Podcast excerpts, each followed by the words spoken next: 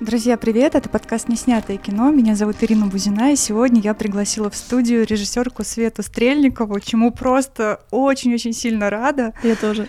Обожаю твое кино «Легенда о Зигфриде», и ты настолько в этом фильме становишься близкой к зрителю, что у меня ощущение, что я тебя знаю очень давно, да. поэтому я сейчас тебя встречаю здесь, в Москве, как, ну, не знаю, как старого знакомого. Кстати. Это, кстати, удивительно, правда.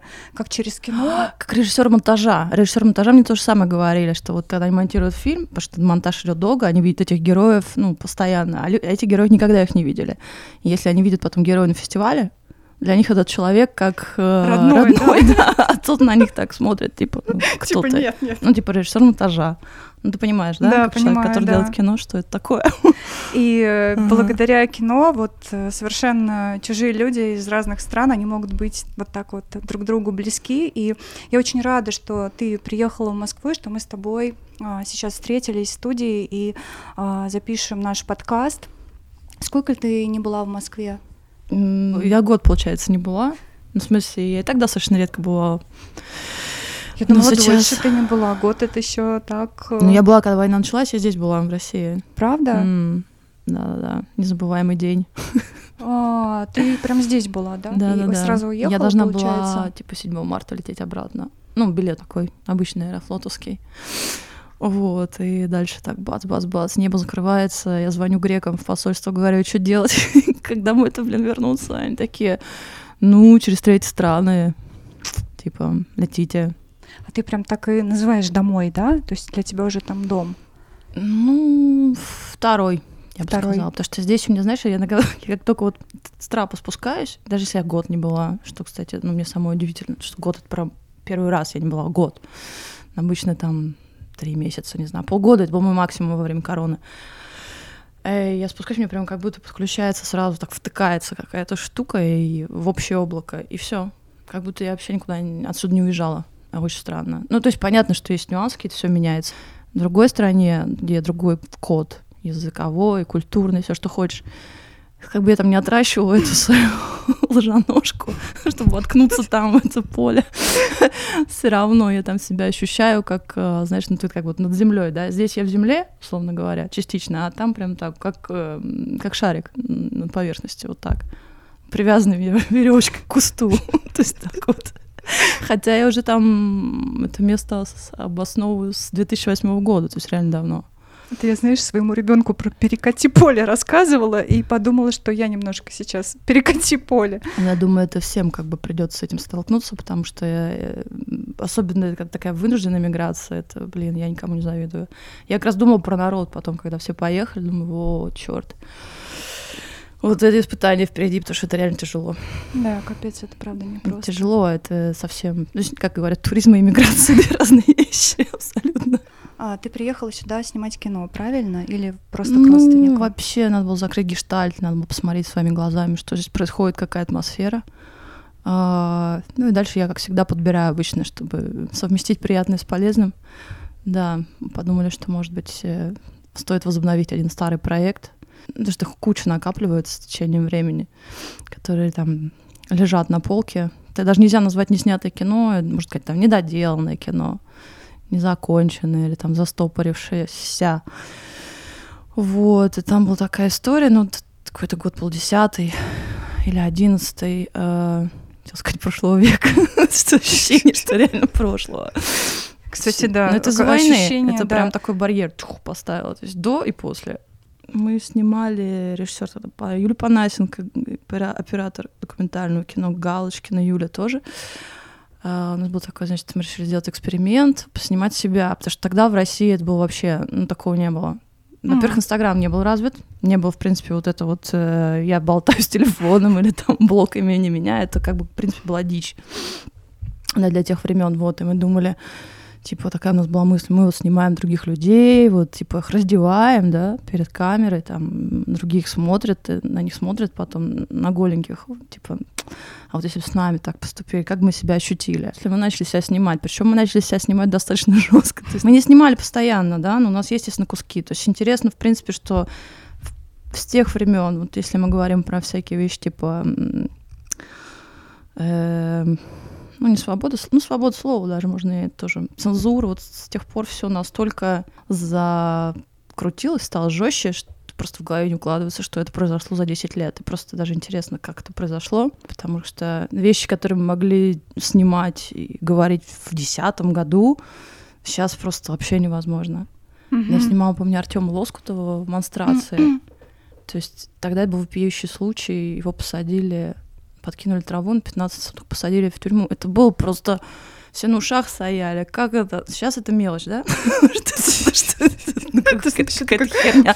Артура выпустили подписку о невыезде, и люди ликуют в Фейсбуке. Ну Ура! Да, а тогда... Понимаешь, мы стали радоваться тому, что человека отпустили, ну, грубо говоря, не знаю. Не убили. Да. Ну, короче, я все это дело снимала, то есть у меня есть какие-то материалы, и вот я на это все смотрю, потом думаю, э, ну вот интересно. Не, я тогда уже поняла, что все плохо, потому что этот проект, в котором я участвовала, его в 2012 уже году никто, никто в России не хотел показать. Никакой фестиваль, никакой канал, ничто на земле. Я подумала, что да, если, если так пошло, то как бы надеяться на лучше не стоит. Куда мы сейчас попали, это достаточно логичная получается история. Да. И получается, ты сейчас приехала сюда, чтобы доснимать, да, этот проект? Ну, я думаю, что это не до съемки, наверное, пока еще пока даже еще съемки. съемки, да? Да. А продюсер, финансирование какое-то есть? Нет, нет, нет, нет.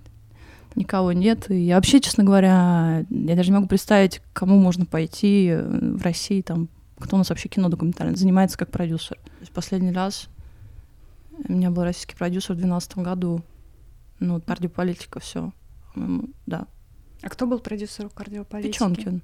Это новый курс да, э, да, да. Пермь да. Ну, собственно говоря, так я туда и попала. Это вообще был продюсерский проект. То есть э, это был их герой. Я, естественно, никогда бы в жизни не познакомилась там с Сухановым сама. Я же в Москве сижу.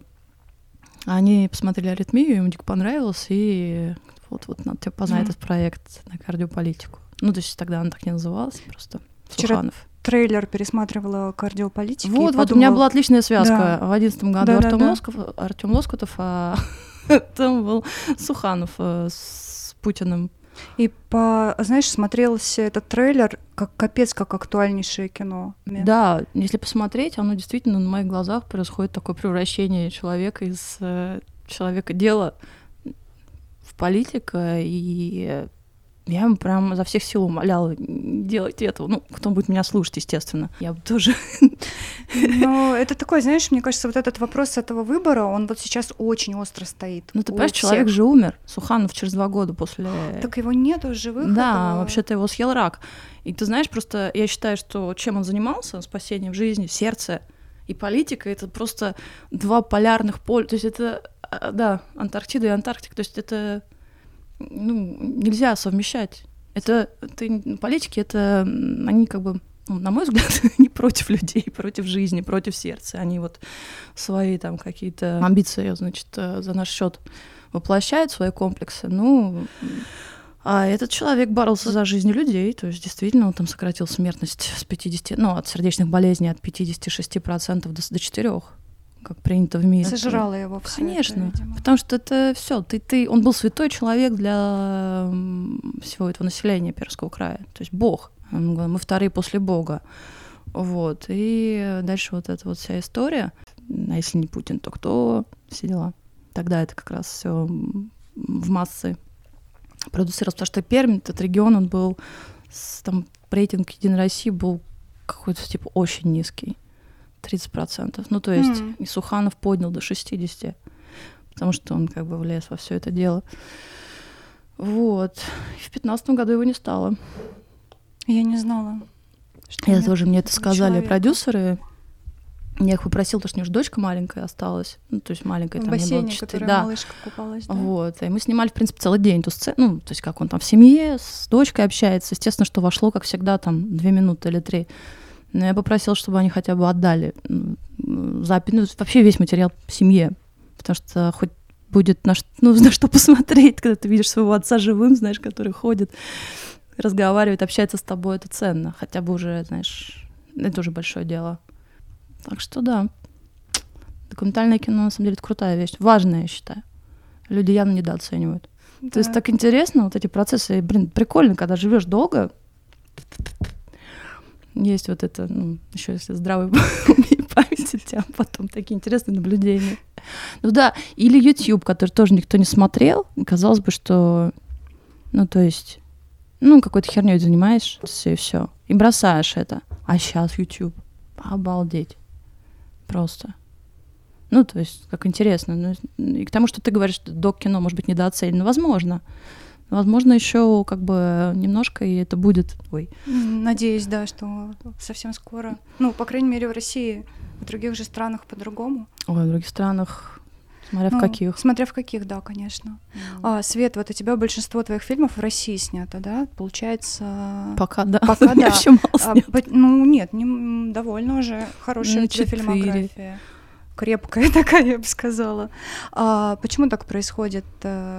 Э, в других странах у тебя не работает фокус?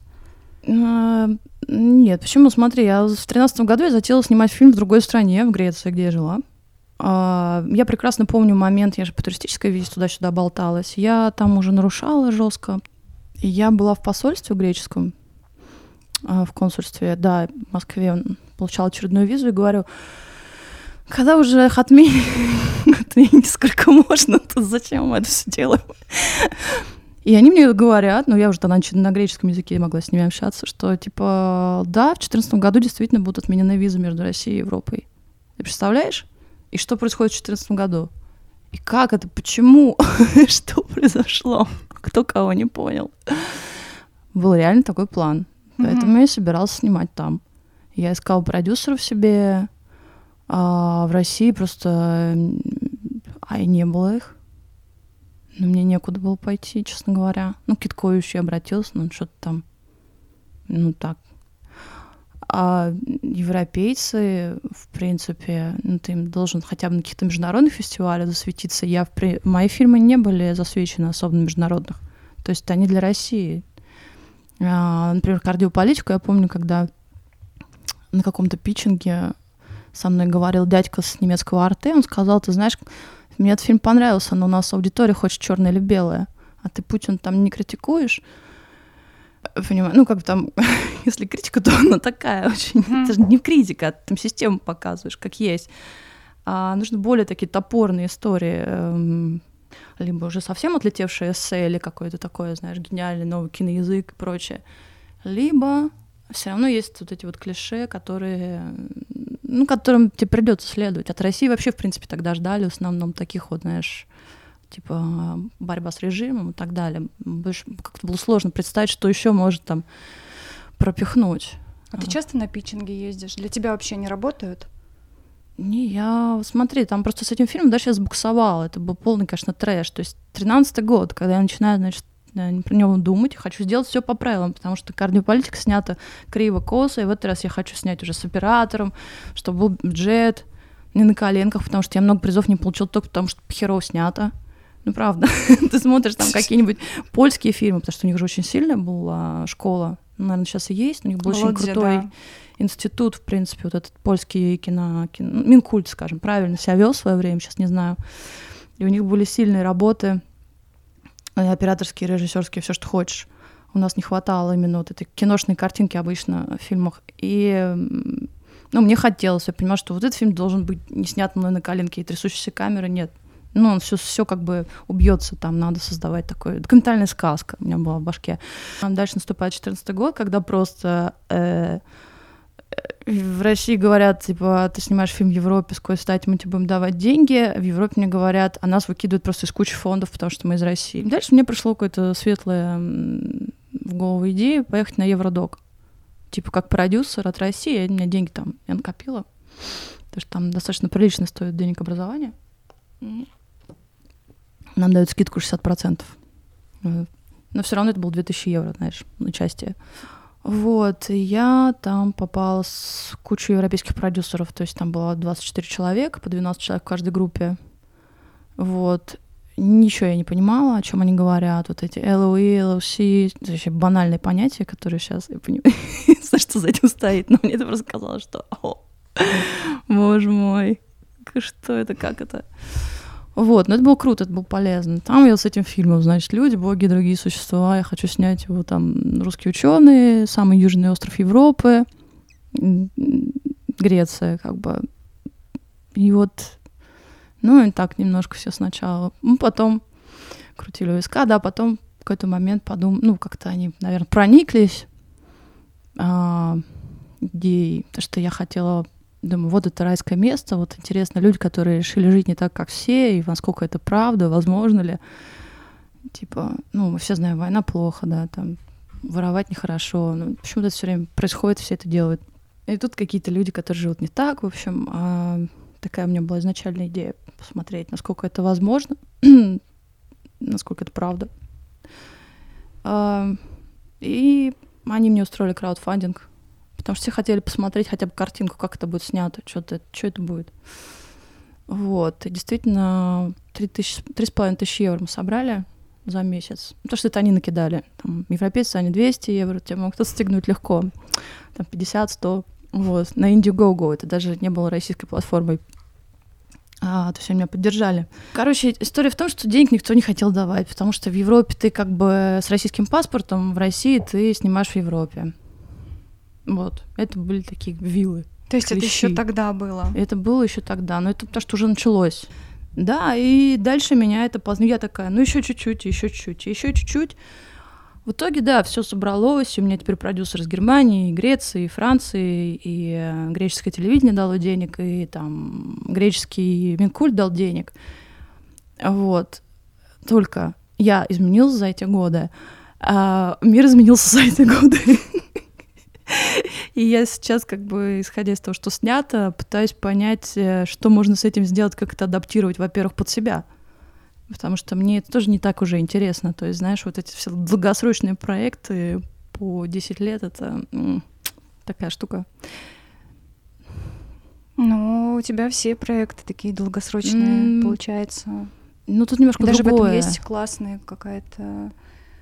Э, да, ну, ты знаешь, как... Выдержка. Ты успеваешь отрефлексировать все это. Иногда, может, или, чересчур, понимаешь? Может быть, да, или пропустить какой-то да, момент. Да, да, да. То есть он сейчас в настоящий момент, знаешь, что он с собой являет? Такой вот ковер, и как бы у тебя какой красивый ковер ты собиралась сделать, но только там такие дыры, вот, и мне надо сейчас их заштопать так, чтобы никто не понял, что они заштопаны, понимаешь? Угу. Это можно сделать, потому что в современном док-кино, конечно, правил вообще никаких нет, делай, что хочешь. Вот, сейчас можно это называть ну, короче, нет уже никакого чистого документального кино. А, его, наверное, никогда не было на самом деле. Все равно это интерпретация кого-то. Ну, конечно, да. Все так сложно, если этот проект столько раз распадался на части, все как бы должно было в тартарары лететь и летело, вот, потом как-то снова оживало, а, что был такой период безденежья, такого одиночества, сидела в этих Афинах, блин, пыталась как-то попасть в эту кинотусовку там. Греки — это не те люди, которые тебя вот так вот ждут, прям, давай, приходи к нам, страна бедная, они как бы своим не хватает денег, уж если ты еще из России, какого хера. Вот, и у меня мне кажется, что если я опять нему притронусь, я опять впаду в это, знаешь, вот это такое состояние мизерное, такое опять вот это вот. Я не хочу туда больше. Понимаешь, когда ты просто настолько упорно и фанатично куда-то прешь и отказываешься от всего, и свою жизнь подчиняешь этому, я не уверена, что это вообще правильно, что это того стоит, честно говоря. Мне кажется, все таки это уже немножечко так too much. Но ты пока не понимаешь, поставишь ли ты точку или будешь дальше Мне, работать? я поставлю, мне надо закрыть, закрыть гештальт, иначе я, я доделаю его. Я вот сейчас поеду, сяду, буду монтировать. Просто там еще, знаешь, с монтажом Кутайба, в принципе, вот мы с ним должны его... Значит, он как консультант выступает, Мару... С Марусей, да? Да, да, да, да, да. Тоже. Он гениальный. Вообще, это просто. Он чувак гениальный, да. Но дело в том, что, да, Кутайбе надо, чтобы включиться, ему надо соединиться с этим фильмом, должна тема интересовать. Mm-hmm. Если тебе повезет, что твой фильм соединился с Кутайбе, Он соединился у тебя? Кутайбы, то у тебя будет фильм, который там возьмет кучу призов, будет везде показан и прочее, это факт правда. Это я просто точно тебе могу сказать. Я думаю, что с моим нет. Я говорю, идея много раз менялась, там герои слетали, там в итоге все полный бардак. И когда мы с ним обсуждали этот фильм в самом начале, когда он проявил интерес, другое там все было, понимаешь? Сейчас я не могу э, сделать то, что планировалось тогда. И вот этих вот э, фрустраций полно в жизни документалиста. Ты же ходишь, смотришь налево-направо, вот это снять, это вот кино, это снять. это кино. Да. И многие люди считают, что я немножко того, но я действительно все время с камерой ходила. Сейчас нет, все-таки снимала просто постоянно все подряд. Мне казалось, что... Нет, вообще это был способ постижения мира. И как бы абсолютно только вот это, наверное, да, постижение мира через камеру. Да. Потому что мне нужно время потом посидеть, подумать. Я не могу сразу отрефлексировать, что я вижу перед собой, ну, как бы я чувствую, а дальше мне нужно сидишь, смотришь, все сняла. Так вот где же вот эта грань, когда ты понимаешь, что ты должен закончить и поставить какую-то точку этот фильм, или все-таки стоит закрыть проект и не идти дальше? Ну, когда у тебя шесть европейских фондов висит над душой, у тебя вообще как бы даже его просто не стоит. Ты как обязан его закончить. Я просто к тому, что меня Греция такая, оп, вернула обратно. В следующий раз я, значит, думаю, все, сейчас я приеду в Москву. Приезжаю в Москву, договариваюсь, с, ну, платформы наконец появились. Я до этого не могла здесь ничего делать, потому что все таки телевидение я его не смотрю, и всегда считала, что если я не смотрю телевидение, я не должна там работать. Ну, это, может, глупость, но Ну, у меня такая есть честно. установка, да, что как бы работать на Rush Today и нет, Первый канал в том числе. Я, значит, договорилась с платформой Старт там, про эти всякие сексуальные увеселения в Москве, да, делать сериал. И что у нас начинается? Война. Представляешь? Бля. Сексуальное увеселение во время войны. Ну, кстати, да, они происходят. Они Но просто происходят канал не может это показать. Не канал, вернее, платформа. М, Потому что там много все равно этих всяких, что нельзя произносить. Бред. Вообще. Так странно, очень странно. Я сама помню, как случайно на Ютубе наткнулась, э, искала какой-то фильм, наверное, свой, может, это «Два идиота», первый, потому что ну, там герой гей, вот. Кстати, мы только через год съемок поняли, что он гей. Ну, Вернее, он нам рассказал об этом. Через год Представляешь? съемок. Через год, да, через год общения с ним. Он нам так раскрылся. Ну, можно его понять, потому что, в общем-то, его мамаша по этой причине посадила в ПНИ. Ну, то есть это был еще такой привет Советскому Союзу. И А. в 2004 году еще на НТВ даже снимала, ну, я вот нашла в Ютубе фильм, что, значит, НТВшный про то, как Значит, смотрите, как было неправильно, вот эти уголовные статьи для гомосексуалистов, это, ну, как преступление против человечества. И, и когда это все, знаешь, 20 лет занимает, ты помнишь вот это, и, а, такие знаки вопроса.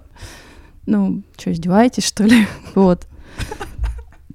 Это сделать международный фильм, знаешь, это, конечно, целое... Ну, мне интересно сделать такое, но я, мне кажется, я не знаю вообще э, формулу успеха на международном фестивале, например. Это правда, это очень сложно. Потому Вот именно очень такое странные состояние. фильмы побеждают или вообще попадают на эти фестивали. То есть надо думаешь, типа, что, серьезно? Ну да. Но с другой стороны, когда ты находишься между, между двух стран, между двух культур, между, между, между, вот этот вот стык, он и рождает что-то, мне кажется, интересное и Да. классное, конечно. И я, не- ну, я не думаю, что у тебя бы получилось с Зигфридом сделать такое классное кино, если бы ты не жила, например, в Греции и Почему? Да нет, слушай, знаю. языки меня всегда интересовали. Нет, мне кажется, что это очень сильно влияет на, на, на твою личность, на развитие. Проживание в другой стране? Конечно, безусловно, твой опыт М. и Возможно, фокус да. твой. Это обогащает очень-очень сильно человека. Ну, ты знаешь, с одной стороны, кино твое. да, с другой стороны, ты как бы теряешься тоже, знаешь. Твоя жизнь а, в другой стране, она тебе как-то помогает э, отстраниться от э, событий там в России и ну, настроить свой фокус. Знаешь, я даже не воспринимаю это как жизнь в другой стране. У меня всегда это была такая моя резиденция. Я жила, на, ну, как бы у меня, типа, моя, как мне казалось, основная жизнь здесь, а там я, типа, отдыхаю, устанавливаюсь и, ну, там, антропологическими исследованиями занимаюсь, потому что действительно Древняя Греция — это, конечно, крутой период. В принципе, мы живем на обломках Древней Греции. Скоро это, наверное, закончится, будет какая-то новая цивилизация, но пока что все равно это греки все назвали, и а, мне было интересно копаться в этих словах. Крит, он там вообще еще такой, там типа Зевс родился. Вот. Там смотреть на этих людей, что в них осталось. Они такие еще православные горцы, знаешь. То есть они горцы. Критяне отличаются от греков. Кстати, Крит переводится типа как на краю или окраина с греческого языка. Вот. А, и мне было просто, мне нравилось, что я далеко от всех, далеко от центров, далеко от э, вот этого бешеного ритма Москвы. То есть у меня как бы там была моя собственная жизнь. Я не воспринимала, знаешь, сложно объяснить, но не то, что я себя как какой-то там иммигрант, или что я переехал в другую страну, у меня не было такого ощущения. Оно у меня появилось после войны. Когда стало как бы понятно, что а, а вот сейчас у тебя все связи с Россией от, отрезаны. Ну, начиная там просто даже банковскими счетами, физически, да, вот эти самолеты, которые стоят теперь, билет стоит нереальное количество денег, и да. И так как это, говорят, не самый классный выбор, когда ты должен жить в какой-то чужой культуре, даже если она тебе нравится, это сложно. Вот. я думала, что... Ну, то есть, да, я долго приходила в себя. Наверное, где-то в октябре меня только отпустила. До этого у меня, знаешь, когда я смотрела там на какой-то жесткий диск, там на фильм, мне это казалось вообще бредом. Типа, зачем заниматься каким-то кино? Мало того, многие люди, которые ну, как бы принадлежат нашей профессии, и как бы, в принципе, считаются гуманитариями или гуманными, должны быть людьми, они себя проявили за это время так, что а, рот такой открыт, сидишь, глазами хлопаешь, как бы. Как-то хотел, захотелось бы совсем от них изолироваться, но в то же время, да, нам надо все равно продолжать как-то общаться, поддерживать диалог, потому что понятно, что это какая некая критическая ситуация, где люди, кстати, проявляются хорошо, маски спадают, тоже интересно. Но если так к этому относиться, да, то можно найти в этом какой-то интерес. Но ну, а иллюзии, с ними пришлось распрощаться. Может, да. это неплохо тоже, не знаю. Скажи про какие-то другие фильмы, которые были не сняты и которые легли на полку. У меня в десятом году там был такой персонаж классный, на Крите я познакомилась, такой дядя Василис. Вот, такой Зорба на самом деле, если слышал, это Зорба, грек, грек Зорба, такой Зорбас, черт, как по-русски называется фильм. Ой, фильм, э, книжка, и фильм тоже есть. В общем, Никос Казанзакис есть такой автор, а, наверное, самый великий современный при современной Греции, вот, и, конечно, он действительно писал книги. Мне, мне нравится его творчество, в общем. И вот такой персонаж, там на него я наткнулась, и я просто не могла... Мне казалось, это надо запечатлеть для... Я его немножко поснимала, и был такой владелец какого-то там типа таверн в порту. И это был персонаж, конечно, абсолютный. Вот, у меня просто не хватило ресурса, потому что, знаешь, в какой-то момент, да, я тогда, значит, с аритмией ты намучилась. Нет, год снимала, год монтировала. Э, никакие фестивали, ну, то есть какие-то фестивали, ну так, это все смешно. Никаких денег у тебя нет, сидишь. Потом еще это тянуть. Ну, ты не понимаешь, окей, сейчас я опять вот два года проведу, никто не увидит, и никакой материальной прибыли тоже выгоды не, нету. Поэтому, да, я сдалась. А, а как ты это все хранишь? Как ты все архивируешь? Да на жестких дисках они лежат. Просто в хардах все это хранится. Ну да, всё? вот сейчас я хочу там, да, перетряхнуть харды. Страшно, конечно, заведомо, потому что, может быть, там что-то уже полетело, знаешь. Вообще мы снимали на мини кассеты. Это был такой вот, блин, дурацкий период. Дурацкий в том смысле, что он всего лишь там лет 10 продержался. Мини кассеты, а потом все ушло на карточки, а сейчас вообще 4К. Вот, эти мини-кассеты, они как бы сыпятся тоже, а много на них снято. Да, надо вот это все оцифровать. Как ты поменялась, когда уехала из России? В 2008 Нет, я никогда не... Блин, ну что, все дело, я... У меня никогда не было ощущения, что я уехала. Я вообще поехала туда, знаешь, перезимовать. Ну смотри, я из Москвы, как я рассуждала. А, я, значит, родилась и выросла в Москве.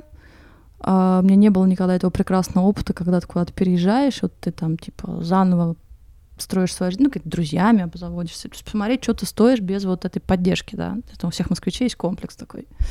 Ну, не у всех, но у некоторых есть. Вот. Я подумала, что вот интересно поехать куда-то, где меня никто не знает, я никого не знаю, и вот посмотри, что будет.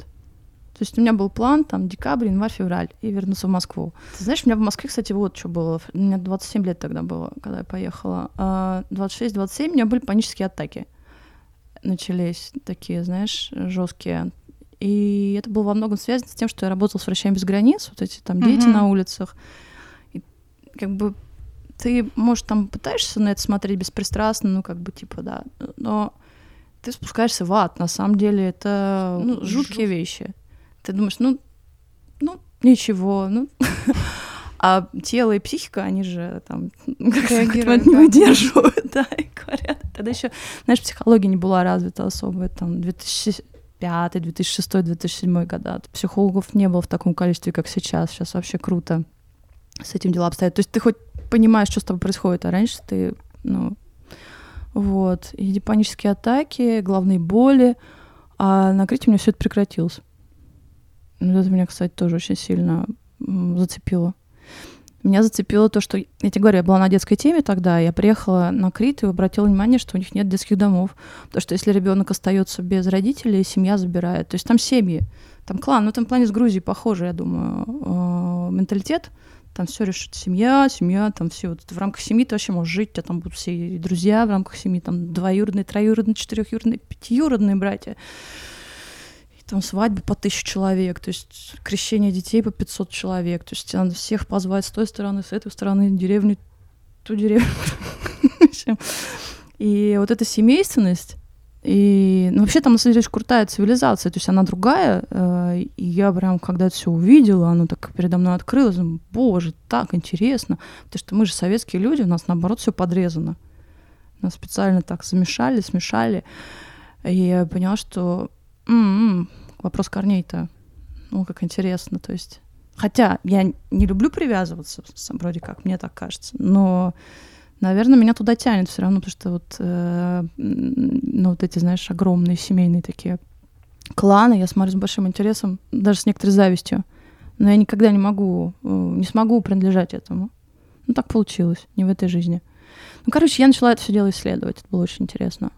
Да, вот, то есть там открываются многие вещи, что это очень мафиозный остров, например, что там есть вендетта, что до сих пор, причем она есть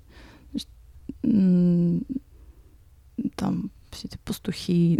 А близкие есть среди греков для тебя люди? Друзья? Да, есть. Есть. Но это какая-то другая близость.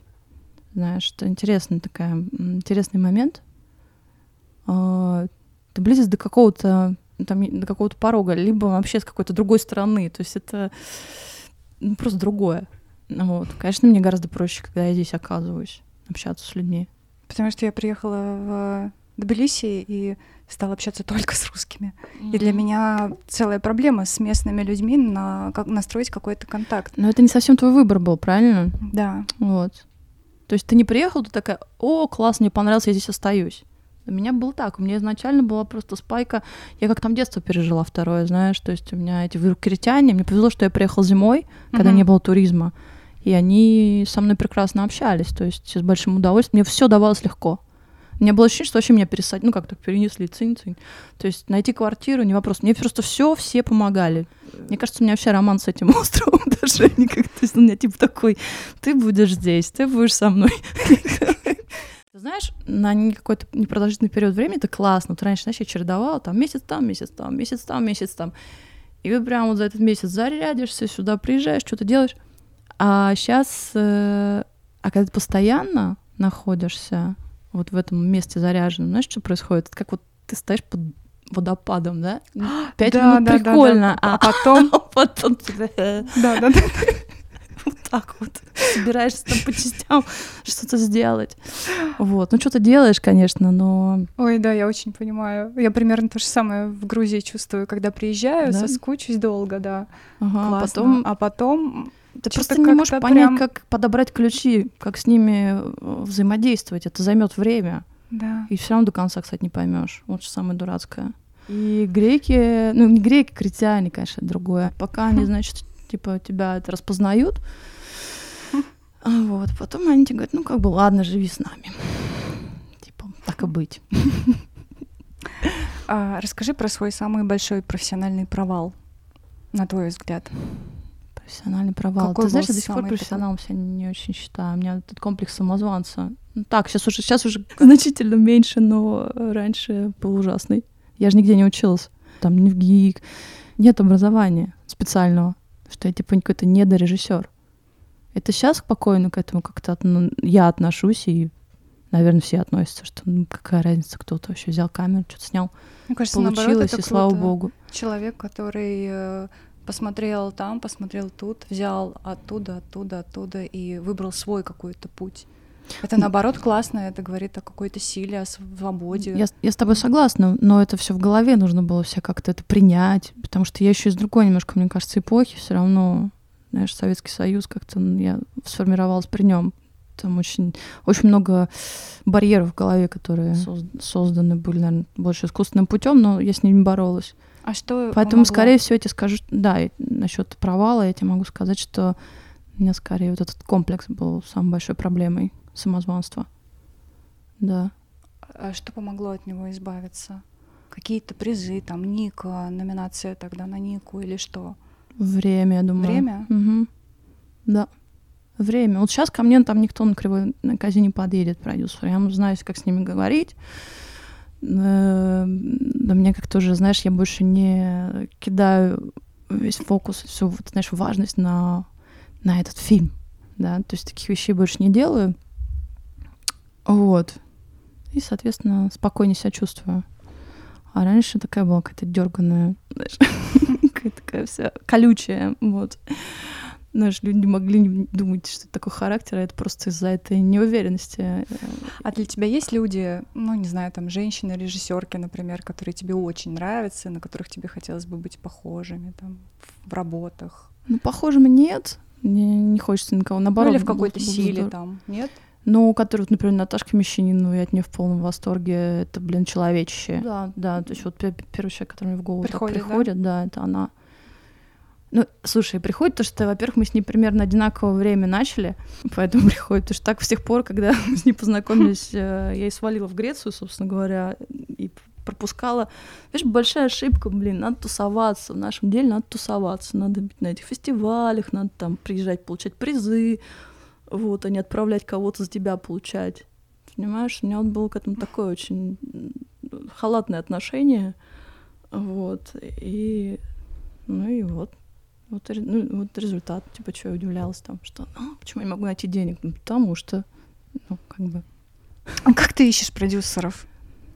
Ну, вот есть у тебя идея, есть у тебя какие-то материалы, которые ты уже можешь оформить в проект. Дальше ты начинаешь искать продюсера. Как у тебя это происходит? Или ты сама продюсером становишься? Как? Ты знаешь, я склонна начинать сама, по-любому. Потому что продюсеры, они все...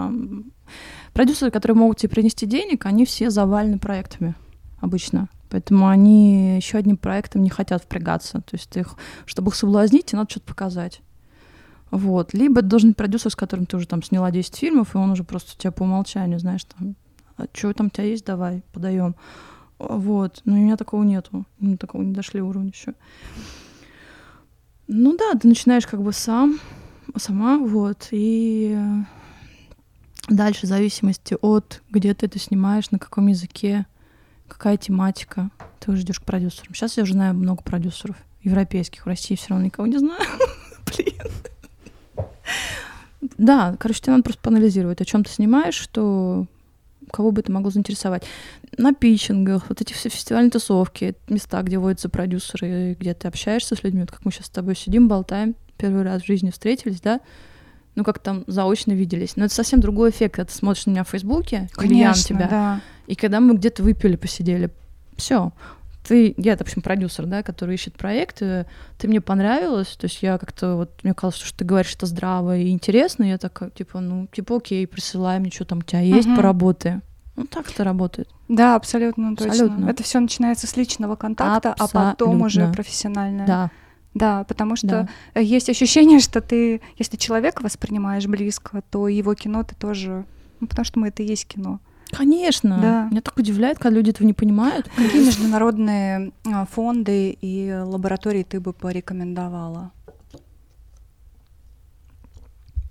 Ну, Евродок — это самое лучшее. Мгм. Если ты хочешь обрасти связями, и вообще, там, там как они создают какую-то очень классную атмосферу. Я не знаю, возможно, есть еще такая точка зрения, что это связано с тем, что там с продюсерами ты сидишь, а не с режиссерами. Потому что вот это эго, да, ну, они такие, я, я, я, мой проект, я, я. Есть такое. А продюсеры, они наоборот, они как бы такие матери, покрывающие вот этих вот я, я, я. Ты как мать знаешь, такое общение с ребенком. Вот, и поэтому было очень комфортно. Они берут сколько-то человек из не Евросоюза, не помню, какой процент у них, в общем. И вот если ты туда попадаешь, то после этого у тебя, ну, короче, 24 продюсера у тебя угу. сразу появляются. И это создает такое прям братство, которое потом держится год, все пытаются встретиться, но ничего не получается. Потом в лучшем случае ты с кем-нибудь где-то пересекаешься.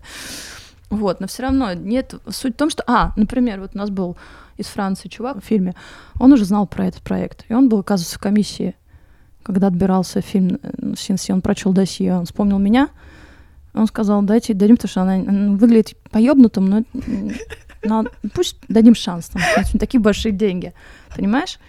Если бы он, может быть, его там не было в этой комиссии, может быть, мы ничего не получили бы. Ну просто вот, это самый крутой, на мой взгляд, самый полезный э, воркшоп. Остальное это так уже, типа поразмять мозги, знаешь. Там тоже ты потусуешься с другими режиссерами, посмотришь, что происходит, там какие тренды, как они снимают. Кстати, мне сейчас кажется, а, тренд пошел, а, значит, если раньше были вот эти всякие там права человека, там все такое вот эти вот повестки дня, то сейчас пошли вневременные истории, потому что стало меняться все настолько быстро. Такой пошел тренд. Это очень хорошо для креативных фильмов, на мой взгляд. На мой взгляд, да. Потому что все, у тебя вот это хотя бы политика уходит, да, и появляется такой как бы вне вечный пласт, вечная тема. Но все равно этот а, вечный пласт, он все равно же в контексте в каком-то идет.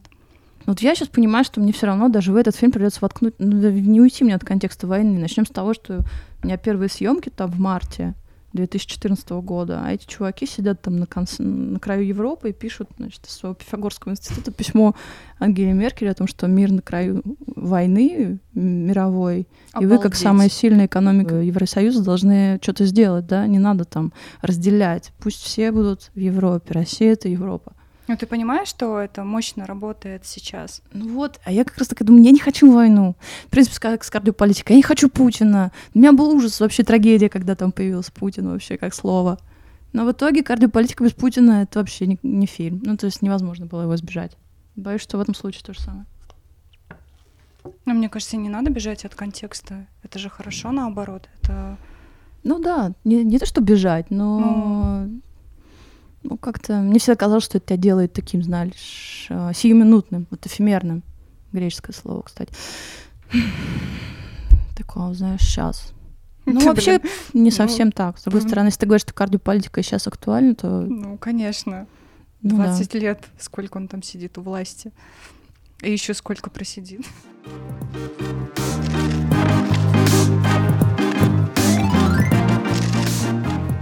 Свет, э, я написала в своем инстаграме, написала в телеграм-канале «Неснятое кино», а также в док-комьюнити в Телеграме в нашем Тбилисском, и попросила э, задать тебе вопросы, потому что в Тбилиси мы же показывали твое ага. кино, люди знакомы с этим фильмом, и ну, кто-то тебя тоже знает э, как режиссера и по другим фильмам. И было интересно, что тебя спросят. Давай. Сейчас буду зачитывать тебе эти вопросы. Я вообще просто вот сейчас скопировала их без всякой логики, без всего. Ну вот да. как идет, так и идет. А, бывают моменты, когда тебе не хочется жить. Мне? Да. Нет. Правда. Не бывает. Не-не-не, с этим у меня все в порядке. Такое, наверное, врожденная химия. Повезло с химией мозга. Классно. Угу. А, знакома ли тебе такая проблема, как созависимость? Да, да. Рассказывай. Ну, Лобковский учит отвечать на поставленный вопрос. Неужели ты вопрос о созависимости? не слушаешь его? Не слушаешь? Ну, я всякое слушала. Раньше? Ну, да. Ну, в принципе, отдельные вещи говорит про невротику. Жесткий достаточно. Есть ли у Светланы муза? А, я попросила девушку пояснить, что она имеет в виду, а, откуда она берет вдохновение. Да, вот это интересный вопрос, потому что реально первый импульс, вот чтобы мне начать кого-то снимать или чего-то, причем это не значит, что человек там ничего не говорит про человека с точки зрения плохой, хороший, подонок, нет. И я думаю, что все запускается через э, влюбленность, но чисто платоническую на самом деле. То есть это в персонаж или в ситуацию, восхищение. Ну и дальше я начинаю на этом действовать. То есть пока это не случится, ничего хорошего не будет. Ну, то есть оно случается, и вот я начинаю ходить там вокруг этого человека, к нему втираться в доверие, а, чтобы он в какой-то момент не удивлялся, что как-то камера откуда появилась. Хожу вокруг да около, да. Угу. А, следующий вопрос. Насколько, на твой взгляд, успешна дистрибьюция фильма «Легенда о Зигфриде» фестивале платформы? Ноль. Целых ноль десятых. Вообще никак не успешно. Совершенно. Ну, вообще. То есть она была показана э, на фестивале «Послание к человеку», и все. Реально? Да. А, ну Кольта, да, показали. Это потому что э, Михаил Радгаус ему понравился фильм. Вот. Все, больше нигде. Да я к нему серьезно не отнеслась к этому фильму, понимаешь, просто надо было чем-то заняться во время локдауна. Потому что я тоже хотела сделать по уму, с продюсерами, с режиссером монтажа, а в итоге думаю, да ну нахрен, лучше я сделаю просто как и все. Ну и я вообще хотела выложить в интернет. В принципе, я даже собираюсь это сделать просто. Ты на какую-то платформу будешь выкладывать или пока не понимаешь, куда? На Vimeo, на свой. Моя главная платформа. Была ли ты влюблена в Зигфрида? Платонически вот это вот точно. Ну, как бог такой был для меня. И влюблена ли ты сейчас? Э, нет. Сейчас нет. Уже давно нет. Общаетесь ли вы с Зигфридом, как ему фильм? А он видел фильм много раз. Мне он присылал разные монтажные версии. Я из тех, кто героем не врет. Я считаю, что пусть смотрит. Ну, как бы, все равно уже в, моих, в моей власти ничего не поделаешь. Не, ну, нет, я учитываю, конечно, реакцию человека, то есть и мне кажется, сначала, знаешь, он был в эйфории какой-то, что, типа, ну, никто же ну, считал, что это никогда не случится, этот фильм не будет сделан вообще. То есть, э, потому что Зигфрид, он очень быстрый человек, он снимает очень быстро, ну, относительно меня, это точно. Вот, делает все быстро. А я нет, вот. И мне кажется, он был просто удивлен и поражен, что типа вот это да, ты все-таки сделала. И, наверное, только после этого он стал ко мне как к режиссеру относиться. До этого он меня точно так не воспринимал. Вот, а потом он, мне кажется, до него дошло. Про что кино? Вот, но спустя время до него дошло. И он начал мне говорить там что-то, вот убери, вот это, это, это и так далее. Это же не совсем так. Э, ну, я так слушала так, типа, ну да, да, да. Но не убирала. Нет. Да. Я даже, кстати, звукорежиссер во Франции нашел хорошего, недорогого. Подогнал. То есть он прям очень был включен. Он со мной общался так часто, как никогда в жизни, когда я над этим фильмом работала. И сейчас нет, сейчас мы не общаемся. Не. Наверное, то, что... Я даже не знаю, почему. А о чем? Знаешь, должен быть какой-то Потому uh-huh. что Зигфрид, я говорю, мне, а, кто-то мне из зрителей, то ли в Кольта, когда была, или что-то, спрашивали, что вот, там, почему так мало показан Зигфрид как человек? А я сказала, ну, это не мало. Он такой человек, это игра в одни ворота. Там как бы достаточно закрытая такая конструкция. Вот. А, ну, обычно, если мы дружим, то это такое двустороннее движение, да. Есть, ну... Кто самый главный человек в твоей жизни сейчас? Я. Самый главный человек в моей жизни это я. Мечтаешь ли ты об Оскаре? Нет, нет, нет. Ты не следишь за всей этой историей с Оскарами, с э, наградами, с э, главными какими-то фестивалями? Нет, не знаю ну, почему. То есть вообще не... Но мне кажется, бесполезно за этим следить. Надо быть, когда фильм готов, например, что там ты им занимаешься, может быть, тогда стоит посмотреть. И туда зачем? Ну, что это как-то повлияет на то, что ты делаешь? Да нет. Света, расскажи про отношения с героями. Как правильно выстроить дистанцию? Дистанцию? По идее, наоборот, ее надо преодолеть.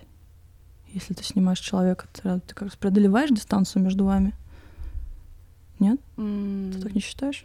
Да, наверное, лучше я переформулирую тогда этот вопрос. Какой должна быть правильная дистанция между режиссером и героем, на твой взгляд? Ты знаешь, мне кажется, такая мистическая вещь здесь включается оно само как-то регулируется. Есть какая-то грань, когда ты просто это чувствуешь, что дальше не надо, а меньше тоже не надо. Я просто понимаю, что шаг влево это я вру, шаг вправо я тоже вру. Значит, вот она эта линия.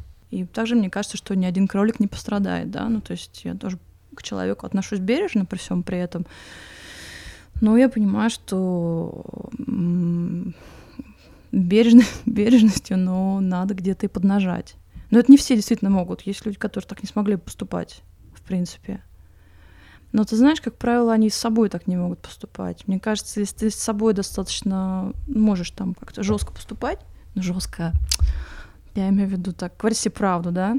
Тут свет ты лажаешь, там, здесь ты врешь, а здесь ты, ты можешь с другими так себя вести. И когда ты себя не смотришь особо, ну, боишься посмотреть внутрь себя, там, все это увидеть, а то, возможно, и с другими ты тоже не можешь так себя вести. Ну, как да, говорят, да, если да. ты любишь себя, ты любишь других. Если ты себя не любишь, ты других не можешь любить. Это правда, да. Типа того. Ну, Я да, думаю, так же так это работает, работает. наверное, да. Думаю, да. На какие темы ты никогда не снимешь кино?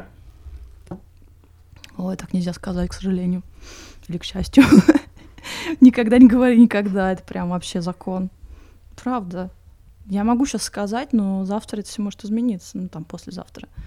Поэтому такими лозунгами вообще лучше не ну, может, какие-то запреты у тебя есть, ну, условно, там, я никогда не буду там снимать маньяка, или там, я никогда не буду снимать человека там, ну, не знаю, не, там, педофила какого-то, или... Ну, То слушай, есть... неприятных людей ты сейчас перечислила, я бы не хотела с ними сталкиваться, но кто знает, понимаешь, ты знакомишься с человеком, он тебе кажется, что-то такое интересное в нем есть, потом ты узнаешь, что он педофил, ну, к примеру, такое может случиться.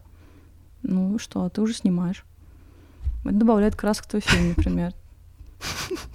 Огорчение в твою жизнь. Блин. Не, нет такого, нет. Хватает ли тебе денег и удается ли зарабатывать деньги в документальном кино? Блин, это прям мечта золотая, зарабатывать деньги в документальном кино. Ну, вообще кино, в принципе. Нет, я, почему я тебе еще, знаешь, когда меня спросил профессионализм, да? Вообще, что это такое? Одно из его определений — это то, что чем ты занимаешься, ты профессионал, тебе платят деньги. Вот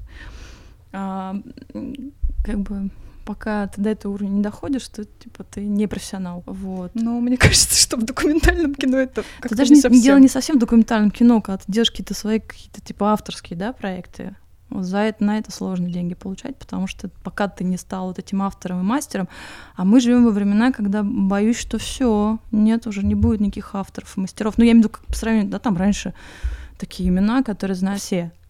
А сейчас, мне кажется, мы входим в период, когда э, ну, сам себе режиссер, и это нормально, условно говоря, что многие люди, много-много людей, много-много про каких-то продуктов, которые они производят, вот, но каких-то таких вот авторов, которые будут, знаешь, такие авторитетные, которым будут прислушиваться, мне кажется, это все уходит куда-то, черт узнает. Но еще анонимное Посмотрим. кино сейчас как примета времени. Конечно, потому что попробуй, знаешь, сколько табуированных тем Конечно, вообще, вообще везде. Вообще не только не в нашей только стране, в России, абсолютно. Да. О, в Европе очень много. Ну и давай какой-нибудь финал хороший сделаем. Хороший финал? Да. Ну, слушай, учитывая, что мы сейчас такое время проходим, как бы я бы всем пожелала э, себя сберечь, сберечь свое здравомыслие, не вестись на всякие провокации, потому что в любом случае все проходит, это факт. И тогда есть шанс хотя бы посмотреть, дальше будет что-то тоже, тоже может быть, ну, то есть наверняка будет интересно. То есть не бояться ничего.